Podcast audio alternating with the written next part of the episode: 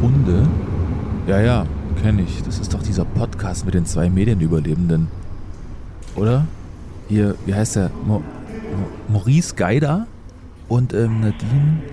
Nee, Quatsch. Julia Krüger. Genau die beiden quatschen alle zwei Wochen donnerstags mit Medieninsidern über Medien halt. Ganz gut eigentlich. Hallo Maurice. Hallo, Wie geht's dir denn? Oh, mir geht's gut. Ich war die letzten Wochen irgendwie so ein bisschen erkältet. Das ist noch nicht ganz weg, aber es ist besser, sodass ich nicht mehr ganz so viel räuspern muss und husten muss und am Morgen auch nicht mehr eine halbe Stunde brauche, um irgendwie meine Atemwege frei zu kriegen. Und ich trinke trotzdem immer noch Tee. Wie geht's ja, dir? Ist, ja, so geht's allen, glaube ich. So, so wie du es gerade beschrieben hast, bei vielen, mit denen ich mich unterhalte, ähm, geht's auch so, dass die, die, dass die das so auf den Bronchien liegen haben. Und das habe ich auch immer noch und das schon seit Wochen. Und damit herzlich willkommen zur Apotheken-Umschau. zur Umschau. Herzlich willkommen. Wie geht's euch? Nee, natürlich nicht. Das hier ist ein Medien-Podcast. Wir sprechen über Medien und in diesen Tagen ist es überall in aller Munde 30 Jahre Viva. Oh mein Gott, das wird heute unser Thema sein, Julia. Ja, und ich freue mich sehr darauf.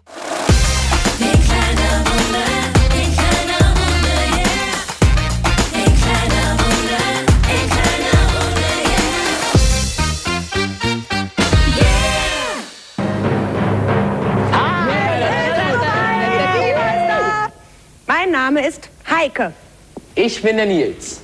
Und ich bin der einzige und wahre Mola. Kurz, wir sind Viva. Und wir sind mehr als nur ein Fernsehsender. Denn wir sind euer Sprachrohr und euer Freund. Und ab heute bleiben wir für immer zusammen. Okay? Ja, das mit dem für immer hat leider nicht geklappt. Wir alle wissen, so Viva ganz. ist Geschichte und ähm, diese Geschichte ist auch tatsächlich eine sehr, sehr spannende mit vielen Höhen, aber auch vielen Tiefen und vor allem hat sie uns alle irgendwie beeinflusst im Leben. Und wenn ich jetzt zum Beispiel Julia anschaue, weiß ich auch, Julia, wir hätten uns wahrscheinlich auch selber nie kennengelernt, wenn es Viva nicht gegeben hätte. Wahrscheinlich nicht, weil, ähnlich wie bei dir, ähm, ist Viva auch der Grund, warum ich unbedingt zum Fernsehen wollte. Richtig. Ähm, ich habe Viva natürlich ein bisschen später erst mitbekommen. Am äh, 1.12. jetzt hat Viva 30 Jahre Geburtstag gefeiert. Also Viva wäre 30 Jahre geworden, wenn es nicht 2018 eingestellt äh, worden wäre. Ähm, und genau, in der ARD-Mediathek gibt es jetzt eben eine äh, dreiteilige Doku über den Sender. Es sind drei Folgen, je circa so 30 äh, Minuten. Und was man auch sagen kann, in jeder Folge führt ein ehemaliger Viva-Moderator oder Moderatorin durch. Was ich ehrlich gesagt ganz schön finde. Also in der ersten Folge beispielsweise, Maurice, ist es äh, Nils Bokelberg, weil er ja wirklich auch einer der ersten war, die damals bei Viva mit angefangen haben. Und einer meiner Liebsten tatsächlich. Ich habe Nils Bokelberg sehr, sehr gern gemocht. In dieser Viva-Doku wird ganz viel auch nicht gesagt und nicht gezeigt. Das liegt einfach daran, dass die Geschichte eines Senders so groß ist. Es fehlen viele von meinen Favorites, aber es sind auch viele meiner Favorites mit dabei. Und mit von der allerersten Sendeminute am Start war Alexandra Bechtel. Sie war damals in der Ausbildung noch super jung und ähm, wahrscheinlich auch so ein bisschen überrascht über den Erfolg, der dann tatsächlich kam. Auch Viva hat ihr Leben komplett geändert. Genau, und wir sprechen natürlich gleich mit Alex. Sie wird heute unser Gast sein. Aber vorweg erstmal, Maurice, wie fandest du denn die Doku an sich? Ich fand sie. Ähm ich fand die Doku super interessant, weil natürlich viel gezeigt wurde von dem, was wir als Zuschauende nicht kannten, nämlich Redaktionsalltag. Das hätte fast noch mehr sein können. Ich fand die Szenen total spannend, wie vor dem Sendestart alle noch zusammen in der Redaktion wirklich sehr, sehr improvisiert sitzen und darüber nachdenken, machen wir überhaupt eine Pressemitteilung oder nicht und so. Davon hätte ich mir gerne noch mehr gewünscht, aber trotzdem war das natürlich ein total spannender Eindruck, auch zu sehen, wie die Kulissen so aussahen, die du mal als Zuschauer kennst. Und ich meine, Wer Viva geguckt hat, kennt das rote Sofa und den Kussmund bzw. das Kussmund-Faxgerät von Viva Interaktiv. Und dann siehst du so Backstage-Aufnahmen und siehst, das war einfach nur eine billige Couch und da stand eine grüne Wand und da war eigentlich auch nicht viel mehr. Und dieses Improvisierte erinnert mich aber wiederum dann an ganz viel, was ich gemacht habe im Lokalfernsehen. Wir haben auch nicht anders gearbeitet. Und als wir beide bei Joyce gearbeitet haben, ehrlich gesagt auch nicht anders. Und Ja. das war natürlich total toll. Und das schwingt mit einem bisschen Nostalgie mit rein, die ja eh gerade irgendwie so durch mein Leben läuft. Darum fand ich es wirklich toll. Ja, ich fand es auch sehr, sehr spannend und ich fand vor allen Dingen die ersten beiden Teile sehr spannend. Mhm. Ähm, halt so die ersten Teile auch, wo es um Heike Makatsch und so ging, ne? Alex Bechte, Nils Buckeberg, Mola ähm, und auch der zweite Teil, da führt dann Markus Kafka durch und ich fand diese zwei Parts so interessant, weil ich die gar nicht so miterlebt habe. Ach, also echt? für mich ist wirklich erst die dritte Folge, wenn es um Colin geht, ne? Colin Ulm Fernandes, ähm, Göja, Klaas, das war eigentlich dann so meine Jugend, ne? Echt? Die sind ja alle so um 2002, 2003, glaube ich, so gekommen zu Viva. Da war ich halt 12, 13. Das war halt meine Teenagerzeit, meine junge. Teenagerzeit. Bei mir war's das halt anders. Mich halt Krass. geprägt. Krass, bei mir war's ja, wirklich du anders. War, du bist mir ja ein paar Jahre voraus. sag ruhig alt. Aber, nee, das sage ich gar nicht. Das sage ich nicht. Ich sag nicht alt. Du bist mir einfach nur, du bist ein bisschen reifer als ich. Ja. Ähm, und äh, das fand ich eben auch wirklich spannend zu sehen. Aber ich finde auch wie du, ähm, es hätte an manchen Stellen noch ein bisschen mehr in die Tiefe gehen können. Mm. Und was ich auch total komisch fand, so ein Jan Köppen. Taucht den man nicht ja auf. zum Ende hin komplett als Viva-Gesicht gesehen hat. Oder auch eine Luca Vasta beispielsweise. Die sind gar nicht Stimmt. aufgetaucht. Stimmt. Wo, wo waren die in stimmt, dieser Doku? Stimmt. Ja, das ist ein bisschen schnell abgehandelt worden mit dem Klingelton Viva. Man muss auch sagen, Mhm. fairerweise, dass ähm, Jan Köppen ja die Klingelton-Charts moderiert hat auf Viva. Das war eine seiner ersten Oh, Sendungen mit. Echt? Und man Klingelton-Charts? Ja, die man habe ich ja hat- schon total verdrängt. Und man hat diese Klingelton-Episoden auch sehr klein gehalten. Dabei war das ja jahrelang das Ding bei Viva, auch bei MTV, fairerweise muss man sagen. Ähm, und das hat man klein gehalten. Aber jetzt, wo du es gerade sagst, Luca Wasta, man hat selbst eine Sarah Kuttner ähm, recht klein gehalten, obwohl Sarah Kuttner ja. Ja. das spätere Viva sehr geprägt hat. Ne? Also das fand ich schon Ja. interessant. Das dass, war, fand jetzt, ich komisch, sagst, dass ja. die irgendwie gar nicht so richtig stattgefunden haben. Ähm, aber ja, die haben sich vielleicht auch einfach auf diese goldenen Zeiten so ein bisschen spezialisiert. Also falls ihr die Doku noch nicht gesehen habt, ist wirklich eine Empfehlung. Man taucht so ein bisschen ein in seine Jugend und äh, wir werden genau darüber jetzt mit Alex sprechen und mit ihr gemeinsam in ihre Jugend nochmal abtauchen. Hallo Alex, wie geht's dir? Mir geht's hervorragend. Vielen Dank. Äh, sehr, sehr schön, dass du dir Zeit für uns nimmst. Jetzt gleich erstmal vorweg. Hast du denn die Viva-Doku eigentlich schon gesehen? Oh, böse Frage. Nee, noch nicht. Tatsächlich nicht. Du hast ja den Vorteil, du warst ja dabei. Ich- Eigentlich musst du es gar nicht sehen, Doch. du kennst es ja Doch, alles. und ich, mich haben das schon ganz viele Leute gefragt und ich frage mich selber, warum nicht. Also es ist irgendwie so, ah, ich kann es gar nicht sagen. Es ist so viel Nostalgie. Ich habe ein bisschen Sorge, dass es aus mir herausbricht. Also weil das ist einfach so, es ist so ein Abschluss. Ne, dieses Buch, was äh, Markus Kafka und Elmar Gieglinger geschrieben haben, MTV war lieb dich und jetzt auch noch die Doku, ähm, das ist so, also es ist dann wirklich auch mit mit 2023 vorbei. Und ich glaube, ich möchte das für mich noch ein bisschen rauszögern. Und deswegen habe ich gewartet. Außerdem möchte ich gerne ähm, eine ruhige Minute haben und mir das alleine zu Hause angucken. Und da ja hier immer viel los ist, bin ich bis jetzt noch nicht dazu gekommen. Und es ist so ein bisschen wie, wisst ihr, wenn man aufs Klo muss, aber nicht kann und sich dann tierisch freut, dass es endlich losgeht. Weißt du, so, so ist es doch. Ich, ich freue mich. Ich, ich, Vorfreude ist die genau, schönste die will ich Freude. mir noch nicht nehmen.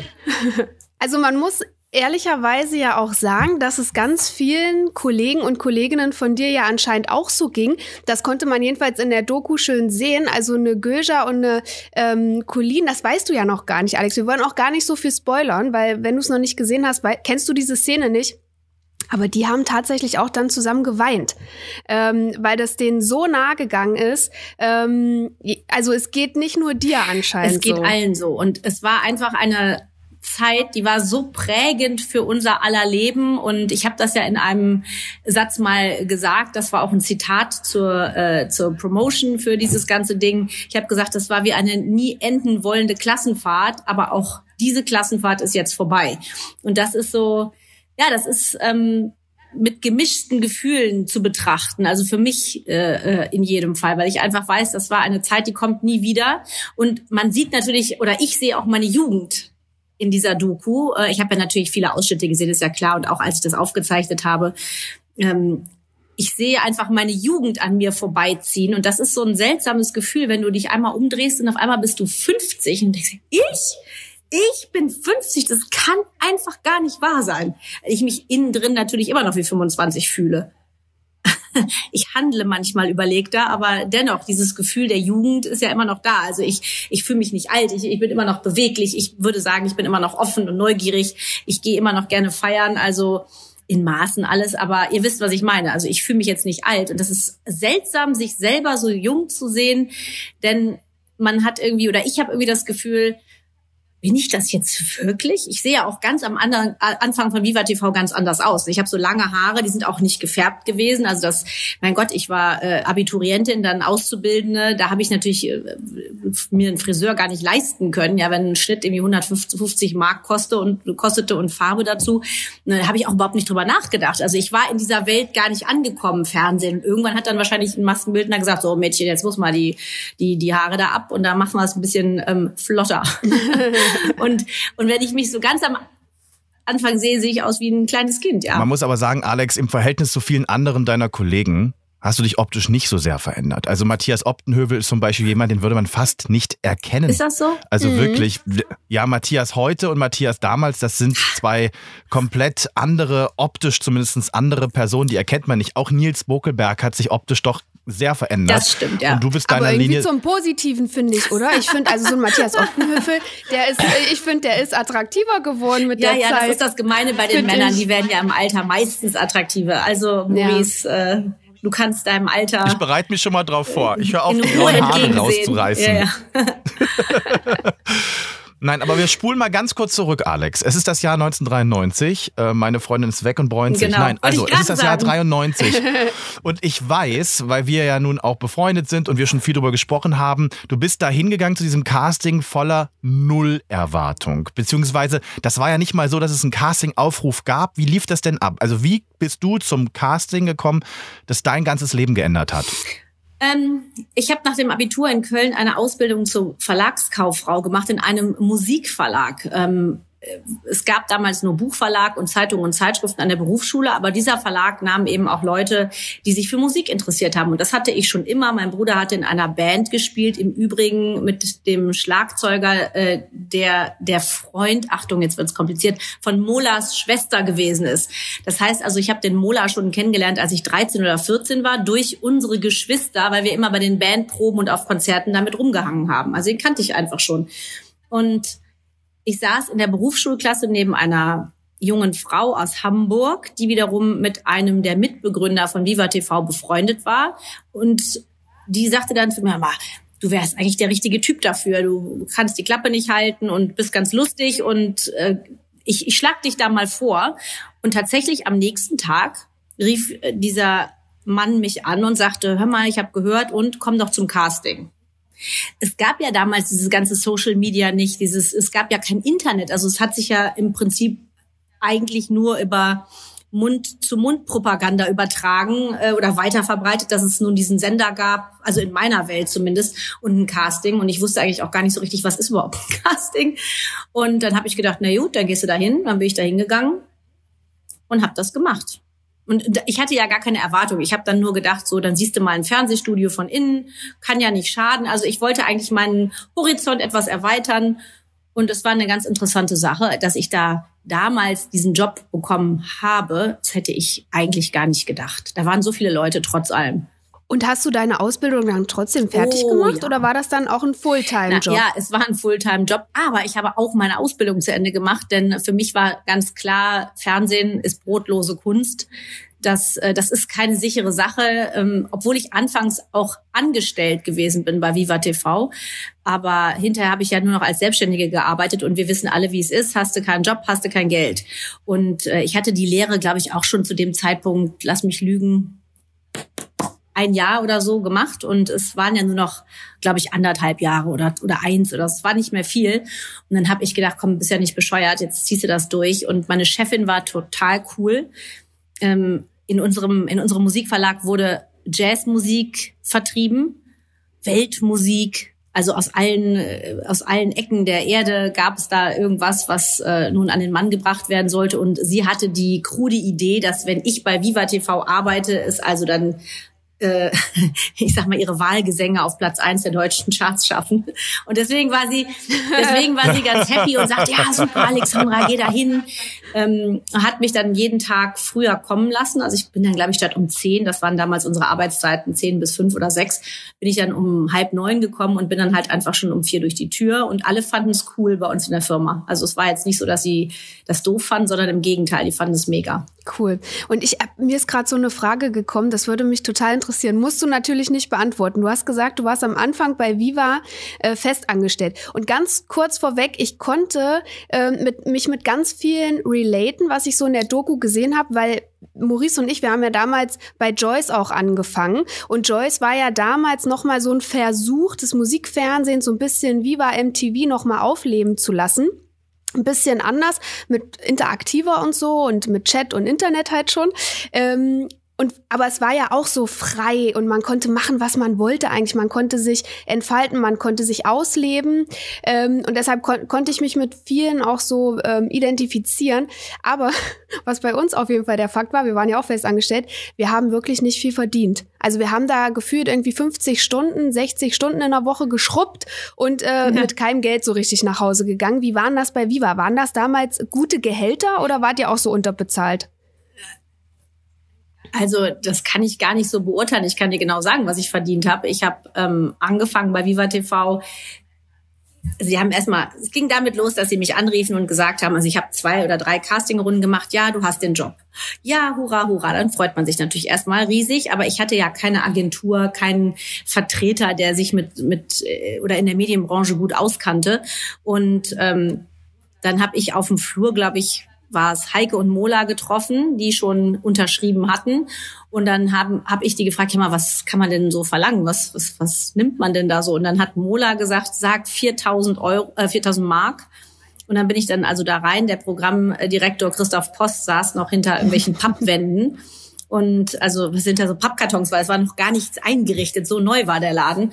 Und äh, er so, ja, herzlichen Glückwunsch und Alex, was stellst du dir denn so vor? Und ich so, 4000 Mark. Und dann sagt er, drei.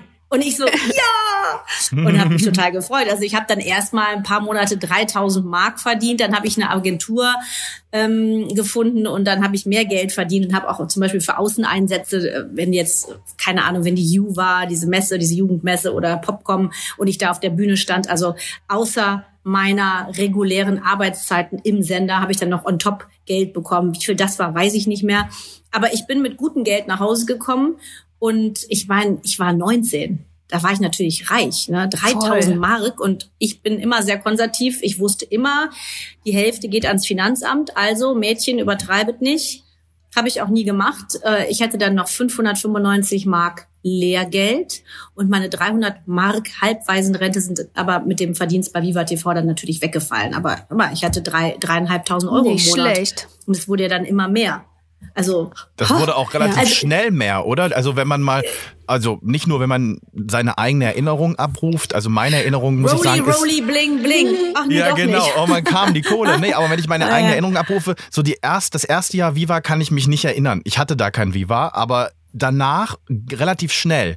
Und ähm, ich hatte das Gefühl, dieses erste Jahr das war was Besonderes und dann kam auch schon sehr schnell der große Erfolg und ich glaube, damit hat sich dann auch viel geändert und wahrscheinlich auch Gehaltsvorstellungen, aber auch wie man gearbeitet hat, oder? Naja, Gehaltsvorstellungen, ihr wisst selber, wie es ist, beim Fernsehen, beim Radio, überall eigentlich. Äh, es ist ja nie Geld da. Man würde ja gerne, weil du machst ja so eine, aber mh, wir, wir müssen haben sparen. ja nichts. Also ich erinnere mich nicht daran, dass es leicht gewesen wäre, denen da noch mehr Geld aus den Rippen zu quetschen, aber wie gesagt, ich hatte äh, oder habe habe eine sehr gute Agentur, die haben das äh, gut gemacht, definitiv. Und äh, dadurch, dass wir natürlich alle Klamotten gestellt bekommen haben. Ja, also ich glaube, ich habe bis auf Unterhosen und Socken in den Jahren, die ich bei Viva gearbeitet habe, gar nichts gekauft. Also keine Sonnenbrille, keine keine Taschen, keine Koffer, keine Schuhe. Also wir haben Skiklamotten. Also alles, alles wurde uns hinterhergeschmissen jedes Mal, wenn irgendein neues Produkt gelauncht wurde, gab es riesige Pakete, die wurden dann wie den Löwen zum Fraß vorgeworfen in die Garderobe und Krass. jeder hat sich ein Päckchen genommen. Da hast du Weihnachtsgeschenke gehabt, Geburtstagsgeschenke. Manchmal hat man auch selbst was angezogen oder wir haben getauscht. Und das war natürlich auch ein riesen, ein riesen Ding. Ne? Also wenn du eine Gala hattest oder irgendeinen Auftritt irgendwo, du wurdest natürlich ausgestattet. Und äh, da haben wir natürlich auch sehr viel Geld gespart. Ich glaube, am Ende durften wir die Klamotten nur behalten, weil sie genau wussten, wenn Mola und Nils irgendwas anziehen, dann sehen die das eh nie wieder. Da waren die Firmen dann ganz gnädig. Nein, das, das war einfach, es war einfach eine mega Zeit und die Wahrheit ist auch, für mich zumindest, dass Geld nie die allergrößte Rolle gespielt hat, denn ich hatte ja genug. Für mich war mein Luxus mein Mobiltelefon. Ich meine, ihr müsst euch vorstellen, ich hatte, glaube ich, mein erstes Handy 1996. 1996. Das war Nokia. Das heißt übrigens Nokia, nicht Nokia. Meine Mutter ist dort geboren. Das ist eine Stadt in hm. Finnland.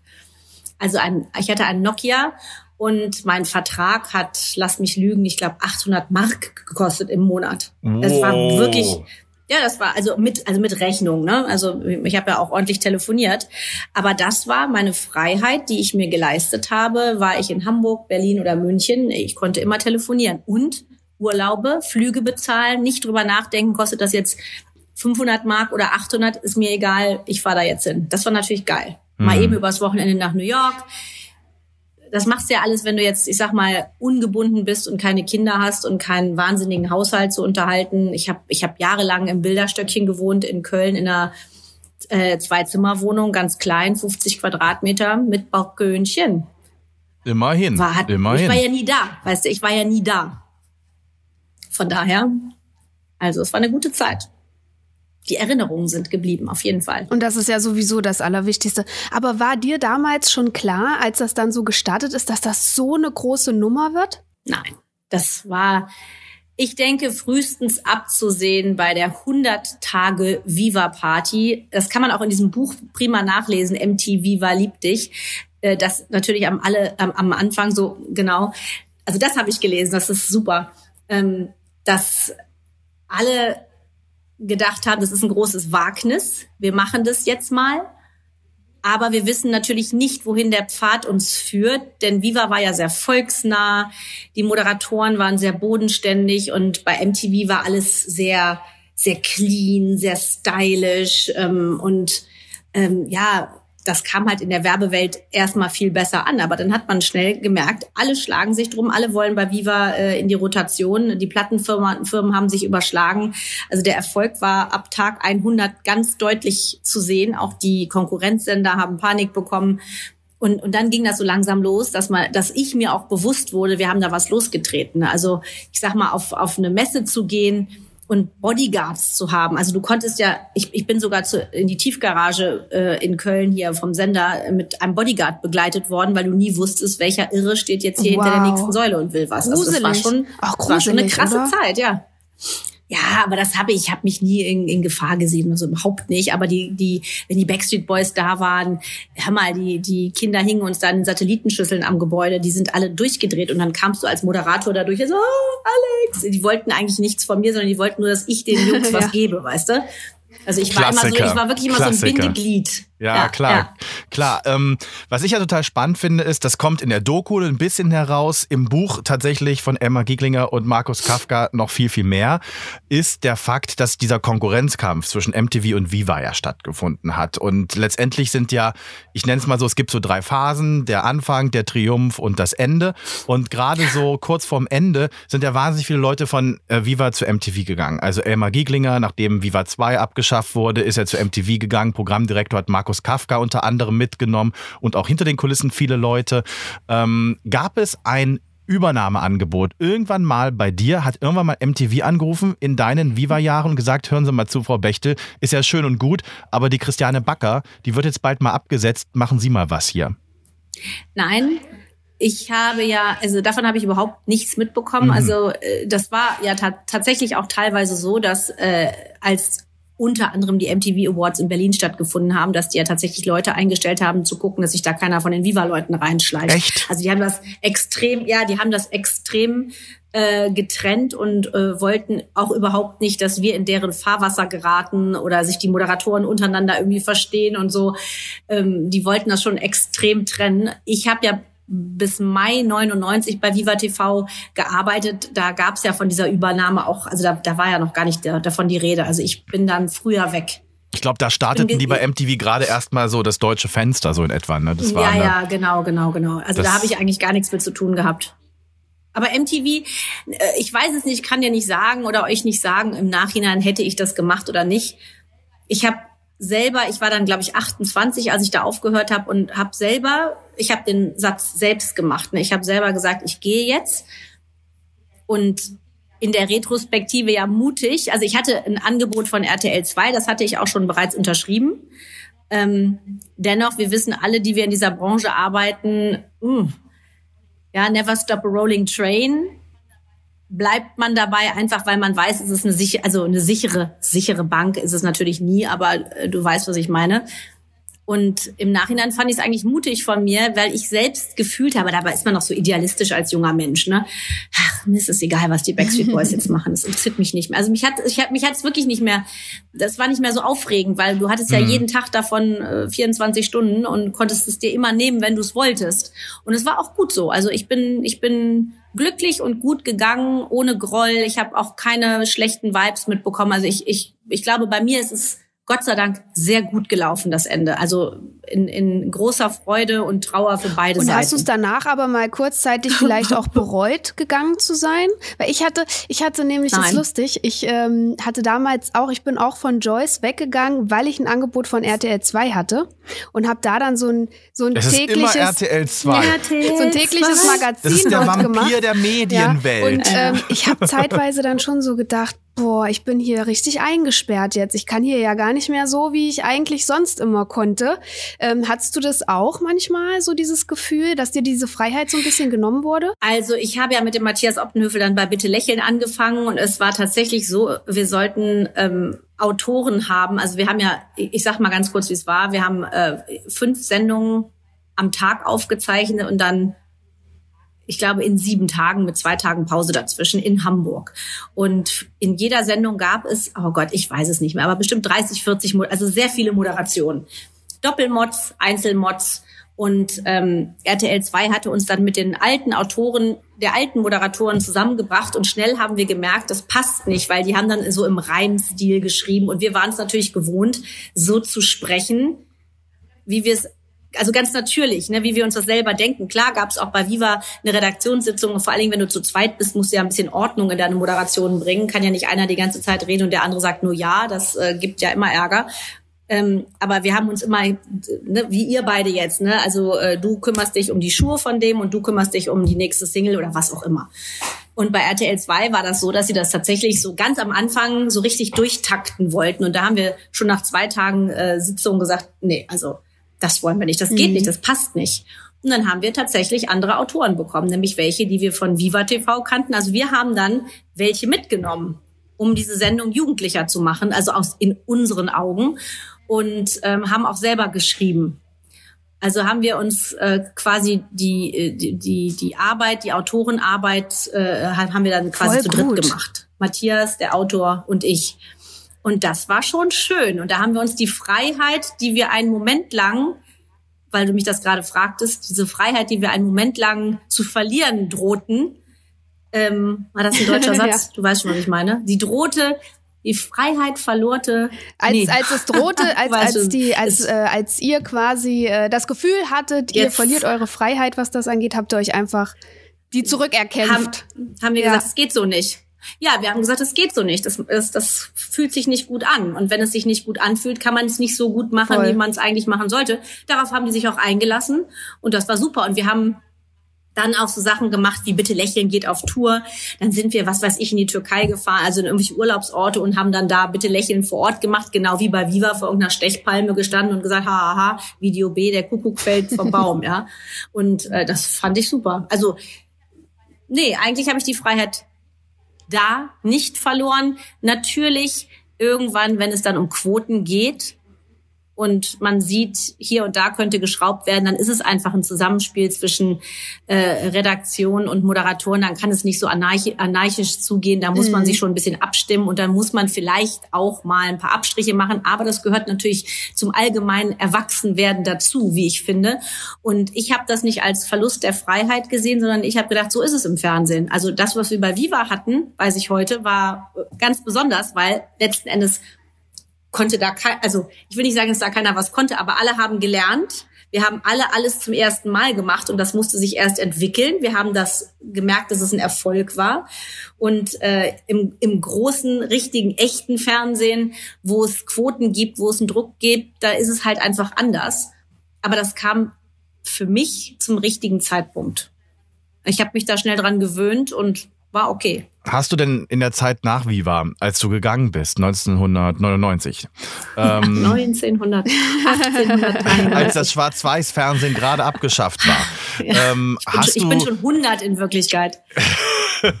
Hast du denn, hast du denn trotzdem dich weiter interessiert dafür, was dort passiert? Oder hast du wirklich einen Cut gemacht? Hast du wirklich, ähm, ne, gucke ich auch gar nicht mehr, habe ich gar nicht mehr gewusst, ach, der moderiert oder die moderiert da jetzt?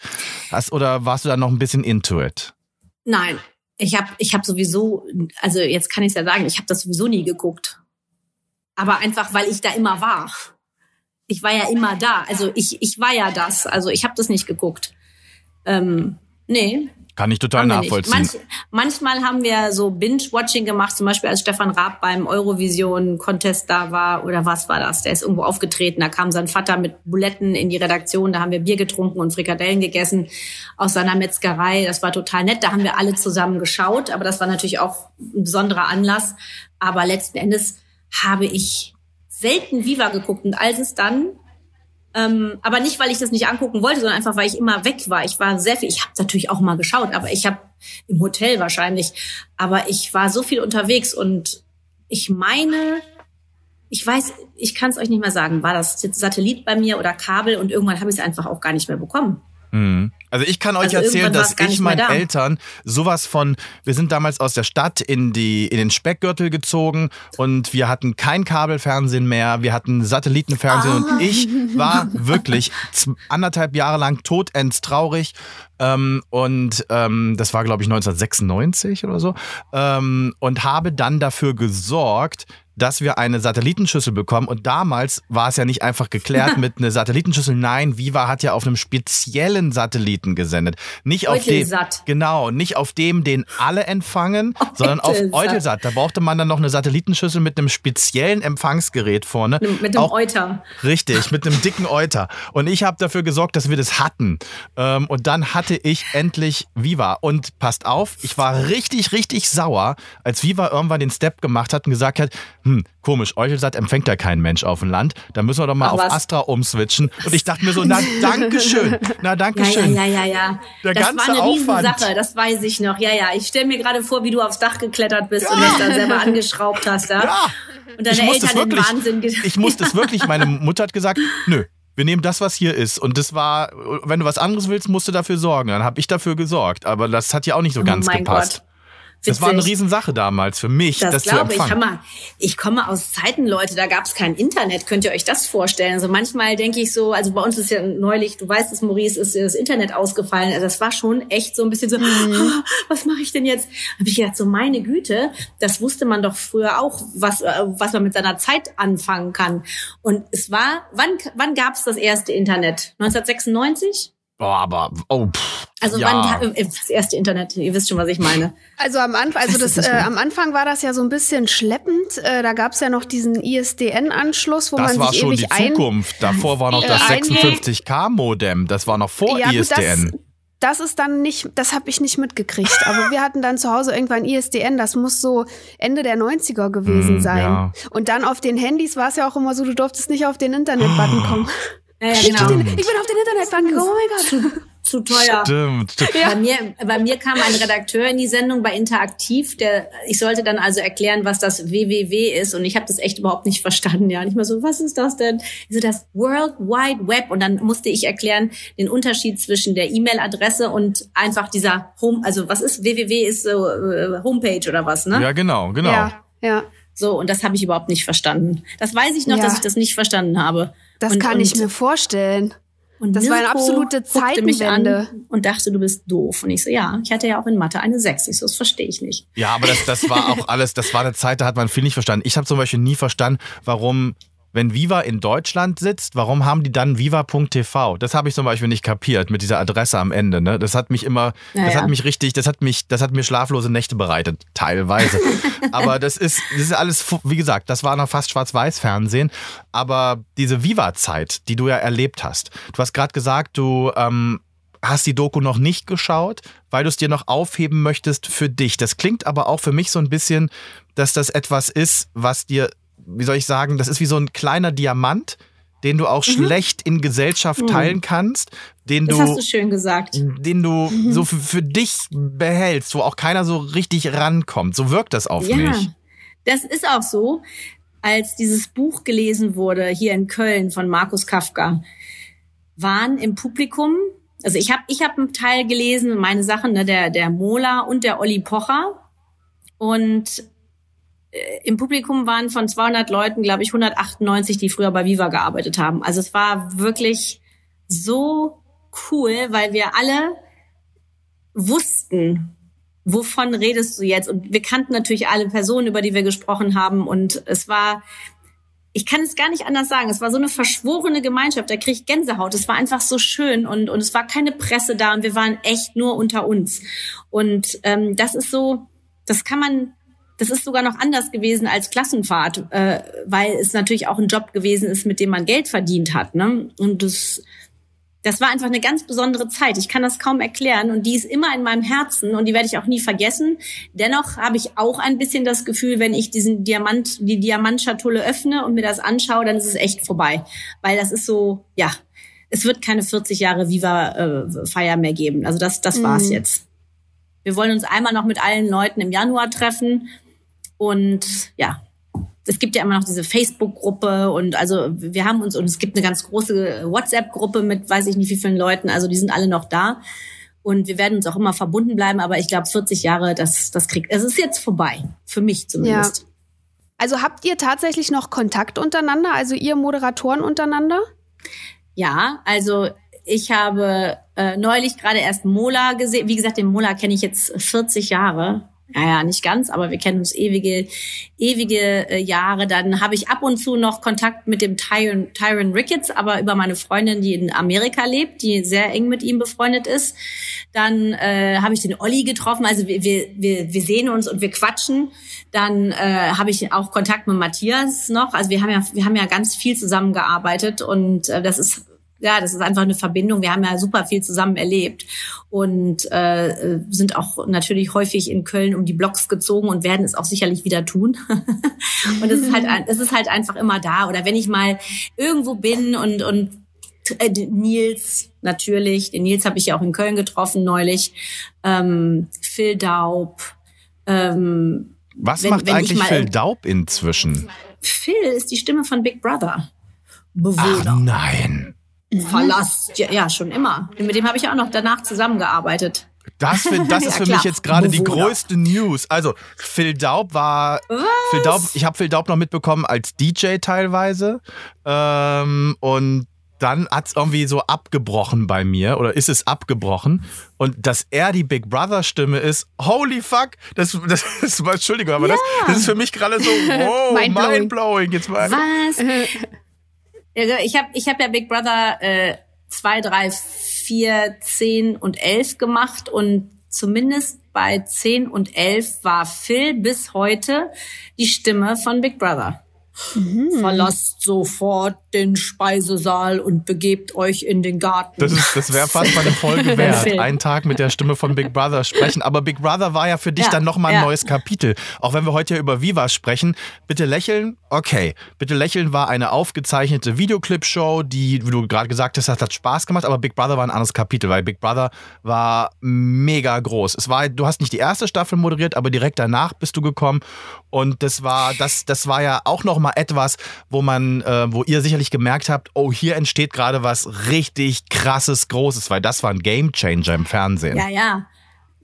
Das war ja schon bei Staffel 1, äh, die war ja so wahnsinnig erfolgreich, ne, mit Jürgen Milski und, und, und Slatko. Und da standen ja schon die ganzen Leute, es war ja in Hürth, hier in, in, in der Nähe von Köln, standen ja schon die ganzen Fans immer vor dem Tor. Und dann ist das, ist die ganze Sendung von RTL 2 zu RTL gegangen. Und dann haben sie mich halt gefragt oder wollten mich da haben also John de Mol sogar. Und ich habe gesagt, ja, natürlich. Nein, das mache ich nicht. Ja, ja, klar. Ne? Und das war super. Ich habe äh, ähm, Samstagabend mit Olli Geißen moderiert. Dann und Sonntag gab es vor exklusiv gab es die Sendung, die hieß Big Brother Family and Friends. Und das war mein persönliches Highlight. Das war halt eine Live-Talkshow. Und äh, ich saß dann, ich, ich, ich saß dann da zum Beispiel mit, also was heißt zum Beispiel, ich saß immer da mit demjenigen, der dann samstags rausgeflogen ist. Es gab ja, glaube ich, immer einen Nominierungssamstags und einen Auszugssamstag. Und immer am Auszugssamstag, dann saß halt die Person, die ausgezogen war und dann vielleicht noch die Mutter, Vater, Freundin, Freund. Und dann halt haben wir da immer drüber gequatscht, so wie war das jetzt und hast du dich wirklich mit Ebru gestritten und so. Das war immer eigentlich ganz cool, weil die Emotionen so hochgekocht sind und die Leute wirklich, wirklich, da gab es ja damals noch nicht dieses ähm, dieses künstliche oder dieses sich Strategien überlegen, wie kann ich im Haus überleben, ja. Damals war halt alles noch recht ähm, natürlich.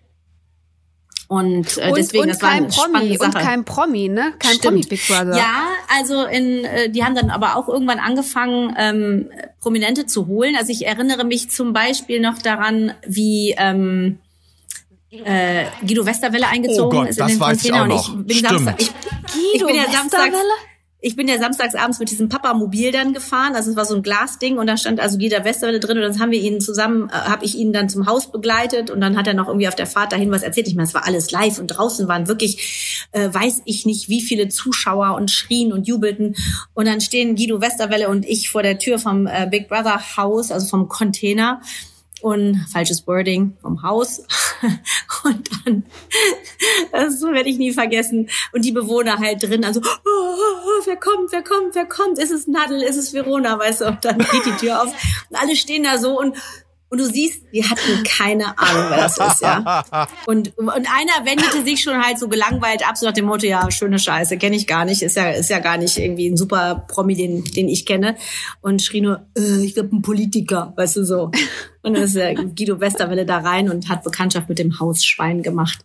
Ja, und da waren ja ganz viele Leute. Verona war da und äh, bestimmt auch Nadel und ach, weiß der Geier. Es war Das super. Haus- Also da ist dann immer, Für mich da, da ist dann immer so ein Promi unter die Normalos gegangen sozusagen.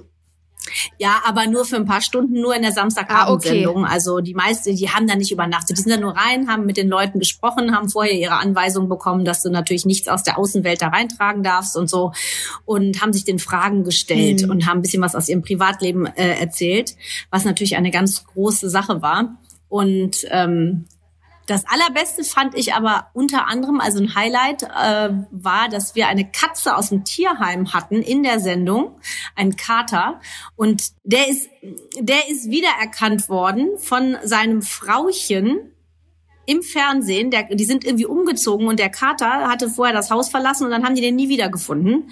Und äh, die haben den, die haben den im Fernsehen identifizieren können, auch anhand von Achtung von tierärztlichen Röntgenaufnahmen. Und dann hat die den Kater eine Woche später in der Sendung haben wir den Wie überrascht. verrückt gibt's ja das? nicht. Da war ich mit Vladi, da war ich mit Wladimir in der Maske, das weiß ich noch. Wladimir musste auf die Katze aufpassen, bis dann das Frauchen kam und dann haben wir dem Frauchen äh, die Katze überreicht. Das war total Das ist ja Das ist ja lustig. und, und, und die Tochter von dieser Frau habe ich letztes Jahr auf einer Adventsparty getroffen. Die so, ah, weißt du noch, die Katze? Lebt die Katze noch? Die Katze lebt noch. Ich glaub's Ich nicht. es Ich glaub's nicht, nicht. Also das ist, das ist, das ist übrigens verrückt. By the way, das Hausschwein wollte ich noch sagen. Das Hausschwein, das Konrad. Hausschwein Konrad war eine Idee eines Magdeburgers, nämlich von ähm, Hans-Jürgen Ah. Bayerling, den ich wiederum kannte. Und der hatte nämlich Hausschweine gezüchtet und meinte, es wäre doch eine Bombenpromo, wenn es im Big Brother Haus ein Hausschwein gibt. Und er hat es tatsächlich hinbekommen, dass er der Redaktion das Hausschwein aufgeschwatzt hat. Und dann war der öfter auch tatsächlich ich in der Sendung. Das, das, das war meine Connection zu Big Brother. Wie witzig. Also ich fand es eigentlich ein bisschen eklig. Das Schwein war ja an sich sehr süß, aber ich meine, die, die meisten da drin, wenn du in so einer WG lebst, sind ja dann alle irgendwann so, dass sie denken, ja dann, wenn der nicht aufräumt, dann lasse ich es halt auch. Also ich hätte auch gar keinen Bock anzufangen aufzuräumen, wenn mir keiner hilft. Oder dass die anderen das dann als selbstverständlich sind, ja, die Alex, die macht das schon. Ne? Und so äh, lässt dann jeder alles liegen und dann dazwischen immer dieses Schwein, was auch die Essensreste da aufgelutscht hat. Also das fand ich schon ein bisschen fies. Bist du denn nach der Staffel mal durchgelaufen durch das Big Brother Ja Haus? klar, vor der Erzähl. Staffel und nach der Staffel. Das war mega. Es war ein total. Ich habe sogar meine Mutter einmal mitgenommen und die war total begeistert. Die so, ich bin im Fernsehen, Alexandra. Ich so, ja, so sieht's aus. Ja, das war natürlich total ein magischer Ort, weil es einfach so eine auch hier eine so großartige Sendung war, so erfolgreich und alle waren so gehypt auf Big Brother und dann gehst du da alleine durch, so mit ein paar Kollegen, so haha. Und das ist ja natürlich einfach nur so, so eine Kulisse, ne? Aber es war schon interessant. Ich, ich, ich war da drin und habe gedacht, ich möchte hier nicht wohnen, weil natürlich überall Kameras waren, die waren auch relativ geräuschvoll, wenn sie dir gefolgt sind. Dann gesagt, und das Licht war sehr grell. Ne? Das Licht fand ich jetzt so ein bisschen ungemütlich und habe mir dann vorgestellt, wie willst du darin schlafen überhaupt? Ne? Und dann auch schon allein dieses ganze Thema mit Duschen und so. Also nee, das muss nicht sein. Ne? Ja. Aber es war auf einfach geil, in diesem Haus drin gewesen zu sein und sich das alles anzugucken. Weißt du, der, der Bottich draußen, in dem Harry sich den Rücken geschrubbt hat und, und äh, also das Sofa, äh, was äh, Christian, der Dominator, irgendwie auseinandergenommen hat. Das war schon irgendwie, das war irgendwie cool. War das nicht auch die Staffel mit Manu, die sich die Pickel ausgedrückt haben? Ich glaube, es war auch Ja, diese ja, Staffel. ja. Die Die das sind verrückte auch so Sachen, die will Marion. man eigentlich nicht sehen, ne? Genau, wie hieß sie noch? Äh, ähm, oh Gott, hieß sie jetzt Karim und Karim und irgendwelche haben ja auch noch Oh, geheiratet. Karim kenne ich auch noch, ja, Karim stimmt. und ich sehe sie vor mir. ja. Oh also das meine ist- Leute haben sie Franken-Barbie genannt. die Franken-Barbie und Karim. Ich glaube, ich, ich krieg die nicht mehr alle zusammen. Da war ich auch noch ein bisschen zu jung. Aber es ist, wenn wir so über deinen ganzen Werdegang sprechen, Alex, werde ich echt so ein bisschen neidisch, weil du hast eigentlich so die geilste Fernsehzeit miterlebt. Du warst bei so vielen Sachen dabei, die einfach damals neu waren, die so, so eine Innovation einfach auch waren. Ne? Stimmt. Das Stimmt. ist, ist so, so eine coole Zeit gewesen. Das war eine coole Zeit. Ich bin mit Roberto Blanco Achterbahn gefahren für Pro7. Äh, ich habe im Disneyland die, äh, die Disney Filmparade in Florida moderiert, sechs Wochen lang am Stück. Ich war äh, bei der VOG WM, bin da runtergerauscht und, und, und. Also ich habe schon viele schöne Sachen erlebt. Das ist wohl wahr. Da bin ich auch sehr dankbar für. Es war eine geile Zeit, auf jeden Fall. Und das alles, weil du in der Berufsschule neben der einen Freundin des Viva-Mitbegründers Ja. gesessen hast. Das, muss, das ist wirklich so. Das Daniela. muss man sich so, das muss man sich, habt ihr, hast du, Liebe und- Grüße an Daniela. hast du und Daniela, Genau. habt ihr noch mal irgendwann miteinander geredet oder gesprochen? Also Daniela ist nach Amerika gezogen. Die Ah. hat das alles überhaupt nicht mitbekommen. Nein. Ja, Krass. Stimmt, Daniela. Daniela. Und übrigens, die Frau von Karim hieß auch Daniela. Daniela und Karim haben geheiratet. sind wir wieder bei Big Ah, Brother. So war's. Jetzt Genau. ist es ja so, dass gerade im Moment ähm, diese Nostalgiewelle so durchrollt. Ne? Diese so früh 2000er, vor 2000er Nostalgierolle. Wir haben die Echt-Doku alle weggesuchtet. Jetzt haben wir die Viva-Doku gesehen, zumindest Julia und ich. Ähm, gestern habe ich mit einem mit einem Freund, den Julia auch kennt, mit Sandro gesprochen und haben, der hat das nämlich gerade gepostet, dass er die Viva-Doku gesehen hat. Und habe ich geschrieben, na, vermisst es jetzt?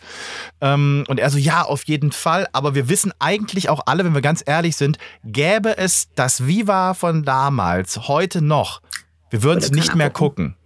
Nein, Oder? die Zeiten haben sich geändert. Deswegen, es ist, das ist ja auch die Nostalgie, die dahinter steckt. Wir wissen alle, wir würden es nicht mehr gucken, nicht mehr schnell genug, ähm, nicht mehr äh, bunt genug, ähm, vielleicht auch äh, ja einfach ausgelutscht und langweilig. Ich weiß es nicht. Ähm, die Helden von heute sind andere. Das sind halt die ganzen Influencer, das ist Social Media. Und es ist ja auch okay so, ne? Das Leben dreht sich weiter. Ich gehöre nicht zu den Leuten, die sagen, oh, früher war alles besser, denn es stimmt natürlich auch nicht. Es gibt sicherlich auch sehr viele Dinge, wenn ich da anfangen würde, drüber nachzudenken, die nicht gut gelaufen sind da.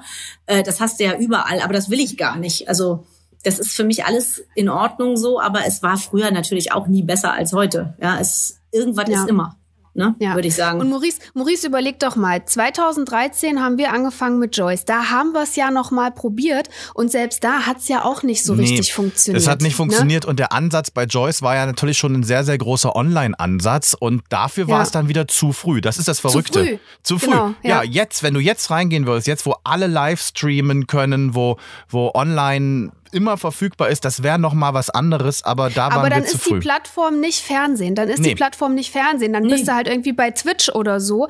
Aber das Fernsehen so, wie es halt mal war, gibt's halt auch nicht mehr. Ne? Nee, das ich meine, mehr. sehen es ja aus. Es wird ja auch eine Sendung nach der nächsten abgesetzt, die es auch teilweise schon lange gibt. Ja, und seien wir mal ehrlich, wer von uns guckt den Fernseher? Also ich meine, ich, ich gucke Fernsehen aus dem Grunde nicht. Also äh, wir hatten äh, im Januar äh, hatten wir hier einen Schwelbrand zu Hause, dann haben wir den Fernseher, mussten wir den wegschmeißen. Und das hat sehr lange gedauert, bis wir einen neuen bekommen haben. Ich habe gar keinen, ich hatte gar keinen Fernseher. Und hast du Aus was diesem vermisst? Grunde, es hat, nein, es hat, ich habe gar nichts vermisst.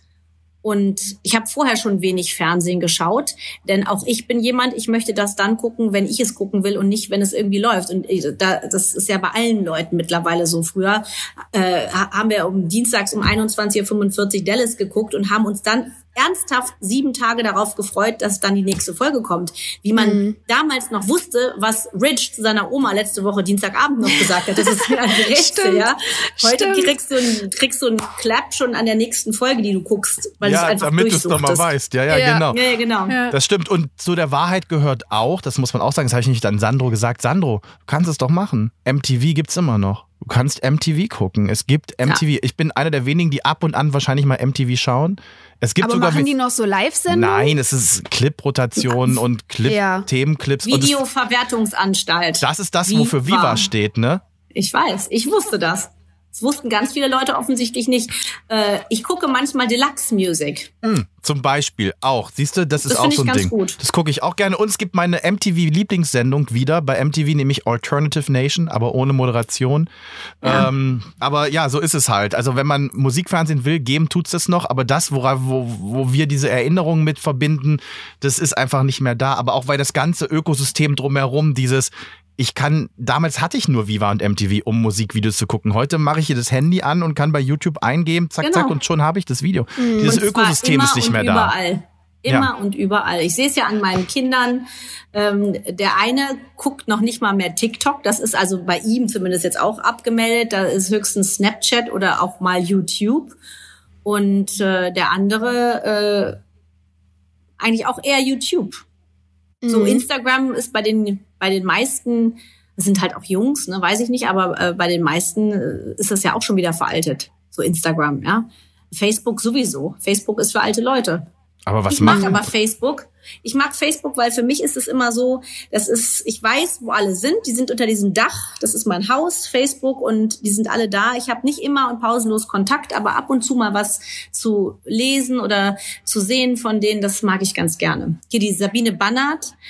Bannard, sorry, die damals äh, Hausfrau gewesen ist, also DJ in der, dieser DJ-Sendung das moderiert hat. Ach Gott, ich kann kein Deutsch mehr. Sie hat damals Hausfrau moderiert mit Marte Galitsch für Viva TV. Und die kannte sich halt auch mit Techno und so einem Kram. Die war ja selber DJ. Die lebt ja schon seit vielen, vielen Jahren in Australien. Und so haben wir Kontakt über Facebook. Ne? Und ich mal schreibe, herzlichen Glückwunsch. Ich so, ah, ich habe das gesehen, ah, wie toll. Und bla, bla. Ne? Ich habe die jahrelang nicht gesehen, aber wir wissen voneinander, sie ist da, ihr geht's gut und das finde ich schön. Das ist, Und das von ist vielen das, anderen eben auch. und die Welt Mit ist so manchen klein. bin ich auch noch auf Facebook ähm, verknüpft, aber sonst bin ich da auch nur selten. Aber ich könnte mir vorstellen, dass manche Plattformen auch einfach wiederkommen. Ich finde es auch so krass, dass du sagst, dass deine Jungs zum Beispiel Snapchat benutzen. Dachte ich auch, dass das schon längst tot wäre. Tja, bei denen ich dachte, nicht. alle Also, nutzen TikTok. Ich weiß bis Ja, heute gar nicht, ich was. Snapchat überhaupt ist. ich weiß, dass man dauernd irgendwas Blödes posten muss. Manchmal bin ich mit auf dem Bild. Ja, das ist ja gleich schon wieder weg. Ich so, mach das weg, ja? Ich sehe scheiße aus. Aber eine Sache möchte ich noch ganz kurz erwähnt haben, weil du gerade Hausfrau genannt hast. Das habe ich damals sehr oft geschaut.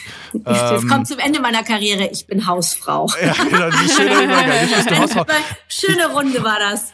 Ich wollte nur sagen, ich war damals in den Moderator verliebt, äh, Marte Galitsch. Ähm, und das habe ich letztens einer Kollegin, einer früheren RTL-Kollegin erzählt. Da meinte sie so, kennst du noch das Intro von Hausfrau? Und ich so, ja, das war so ein bisschen wild. Und am Ende schreit irgend so eine Stimme, Hausfrau. Und sie so, das war meine Stimme. Ich war das. geil ist Und ich das? so, Oh nein. was? Wie witzig ist das denn? witzig. Ja, jetzt bist du Ja, Hausfrau, was übrigens nicht stimmt, Alex.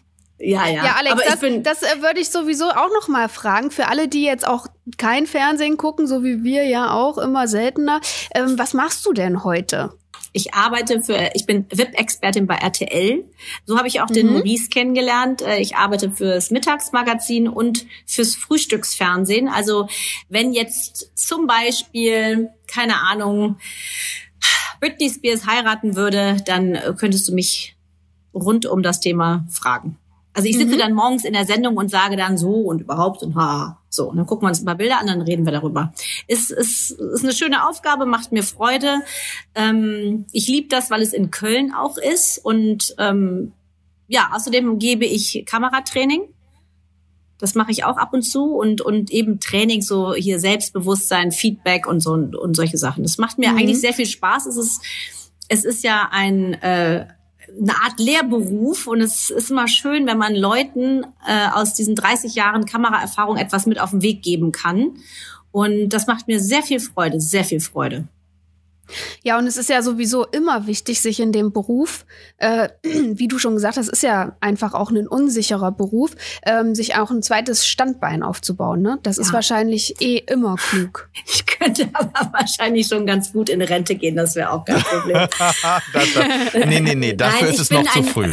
Ich bin ein, ich bin wirklich ein glücklicher Mensch, wie du vorhin gesagt hast, Julia. Ich habe wirklich wahnsinnig viel erlebt. Ich bin sehr viel gereist. Ich habe durch meine Arbeit beim Fernsehen die Welt gesehen, wahnsinnig viele Menschen getroffen, auch kennenlernen dürfen. Und das ist etwas, das kann dir ja keiner nehmen. Und ähm, es ist aber auch schön, wie es jetzt ist. Ich habe halt, wie gesagt, zwei Kinder. Mein Sohn macht jetzt nächstes Jahr Abitur, der eine und der andere ist äh, noch äh, etwas jünger für die bin ich auch da und wie Maurice weiß, bin ich auch leidenschaftliche Mittagessen-Köchin für die Kinder. Das stimmt. Jedes ja. Mal, wenn ich bei Alex ich muss jetzt war, wieder an den Herd. Genau, jedes Mal, wenn ich bei Alex war, war das Essen vorbereitet. Aber sie fragt jedes Mal, ob ich auch was möchte. Und dann sage ich jedes Mal, ja. aber Alex, ich esse doch kein Truthahn und ich esse doch kein Hühnchen. Bei euch gibt es sehr ganz, viel. Ganz, ganz. Bei euch gibt es sehr gemacht. viel Geflügel. Oh, lecker. Ich komme auch mal vorbei. Ja, das klingt ja, köstlich. So, und das ist natürlich mal, ein schöner warte, Punkt. Aber oh, da würde ich aber gerne noch einmal ganz kurz nachhaken. Würdest du sagen, Alex, als du damals Mama geworden bist, dass sich deine Karriere auch so ein bisschen verändert hat dadurch? Total, absolut. Ähm, ich denke, man kann das einfach weiter durchziehen, wenn man das selber will. Aber ich habe ähm, für mich auch beschlossen, wenn ich jetzt so Babys zu Hause, also wirklich ein Baby, ein Säugling zu Hause habe, kann ich wohl kaum äh, vier Tage nach Berlin fahren. Also hm. das, ich, ich weiß nicht, es ist dann einfach so, dass die Kinder meine Priorität Nummer eins immer gewesen sind. Ich bin natürlich auch in, ich bin natürlich auch in einer sehr ähm, privilegierten Situation. Äh, ich kann es mir auch leisten. Alex, das, das, das, war, das war ein toller Dive in eine frühere Zeit. Danke, dass du die Zeit genommen hast für uns. Sehr, sehr Dank. gerne. Hat mir mega viel Spaß gemacht. Vielleicht hören wir uns ja irgendwann hier nochmal. Das tun wir mit Sicherheit. Und jetzt auf die Viva Doku schauen. Das mache ich jetzt. Ja, viel Spaß, Alex. Dankeschön. Bis bald. Tschüss. Tschüss, vielen Dank. Tschüss, tschüss. Interessant ist ja, dass wenn Alex sich jetzt die Doku anschauen wird, wird sie ihre Kollegin Eni van de Maiglock jetzt nicht sehen. Die ist nicht in der Doku drin. Das ist ja, irgendwie skurril, das ne? stimmt. Ne? Die fehlt auch. Also es fehlen also, viele. So, so, ein paar, so, ein paar, Sachen fehlen, das stimmt. Also da wird sie sich vielleicht auch noch wundern. Kannst du dann mit ihr ja privat auch noch mal äh, besprechen. Bin ich mal gespannt, was sie dann dazu sagt. Musste mir dann mal musste mir dann mal berichten. Weißt du, was auch fehlt? Mein Viva Casting Tape. Ist auch nicht in der Doku drin. Finde ich frech. Finde ich frech. Gibt's das noch? Hast ich du das noch? Nicht. Ich habe das nie gesehen. Das war auch kein gutes Casting. Aber weißt du, bei meinem Viva Casting, ich meine, wir waren ja alle bei solchen Castings. Ne? Das ist ja jetzt nicht ja, keine klar. Seltenheit. Naja, wir alle. Also wir zwei auf jeden Fall, ja. Wir zwei, aber ich meine so Moderatoren. Ich glaube, jeder wurde ja. mal bei MTV und Viva da durchgecastet, die heute irgendwo im Fernsehen stattfinden. Na, ich, ich also ich habe, nee, Viva bei nee? ich nicht mehr. Oh, ich hatte sogar ein MTV-Casting. Ich hatte beides. Auf jeden Fall ähm, bei Viva war ich davon fast fasziniert, dass ich auf demselben Maskenstuhl von Charlotte Roche saß. Oh, und das hat das mich, ist geil. das hat mich, ähm, das hat mich wirklich, das hat mich beeindruckt. Mich hat nicht beeindruckt, als sie dann abgesagt haben und gesagt haben, du warst auf Platz zwei. Äh, schönen Dank. Platz ja. zwei. Ja, wer ist denn Platz eins? Na, also ähm, Egal, auf jeden oh, Fall, Charlotte das, das Roach, war schön. Ja, das ist eine tolle, tolle Person, die habe ich mal interviewt. Die ist genauso toll, wie sie auch im Fernsehen oh, ist. Ich, ähm, ähm, und ihre Tochter ja. übrigens, kleine Empfehlung. Polly Roach, folgt ihr mal bei Instagram. Total spannende Person. Mhm. Falls du ja, mal. Die haben, ähm, ne? die haben wir letztens auf der Echt-Doku-Premiere gesehen. Die Polly, ah, hast du die ah. gesehen? Nee, die, die hat neben mir getanzt auf der Tanzfläche. Aber das waren so schreckliche 90er-Jahre-Songs. Da wollte ich nicht tanzen. Die Tanzfläche habe ich ignoriert. Da lief Sing Halleluja von mal, Dr. Alban. Und du sag mal, ähm, in der Doku sieht man doch auch ihren Vater. Ja, Erik, Erik Pfeil. Genau, ja. das ist ja ihr Papa. Mit genau. dem war ja Charlotte Roach damals äh, liiert. was man als Zuschauer nicht wusste. Ich, ich, mir kam es immer komisch vor, dass der als Produzent der Sendung so viel auftauchte in der Sendung. Ich habe ja Fast Forward sehr viel geguckt.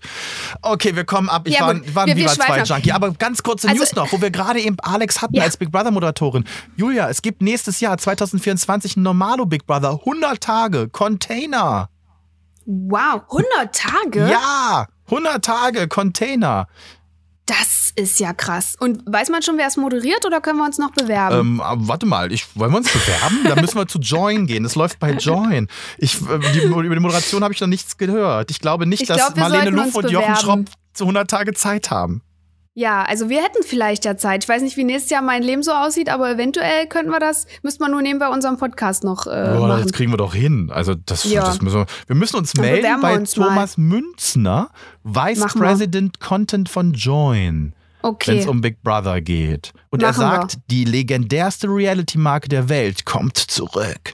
Gott also das passt Dank. doch so wir gut zu uns. alle vermisst. Ob, Jürgen, ob Jürgen und Slatko noch mal einziehen? Nee, ist ja dann nicht normalo, ne? nee, wir müssen mal Thomas Münzner schreiben. Ja, So. machen wir mal. So, So, es war ein sehr schönes Gespräch mit Alex. Genau. Euch viel Spaß mit der, mit der dreiteiligen Viva-Doku. Schaut's euch an und äh, weint ein bisschen in euer Kissen, dass wir jetzt doch alle Oh schon so alt Gott. sind. Ist halt so. Wir können es nicht ändern. Wir können es nicht ändern, aber was ihr ändern könnt, ist die Bewertung dieses Podcasts. Er kann nämlich durch die Decke stoßen. Aber nur besser, Schießen. nur besser äh, machen, Genau, ja? und zwar auf allen Plattformen gerne bewerten mit fünf Sternen und nicht vergessen, uns zu abonnieren. Also klickt aufs Plus oder auf die Glocke. Genau. Vielen Dank dafür schon mal im Voraus. Und äh, dann hören wir uns nächste Woche. Bis dann. Tschüssi.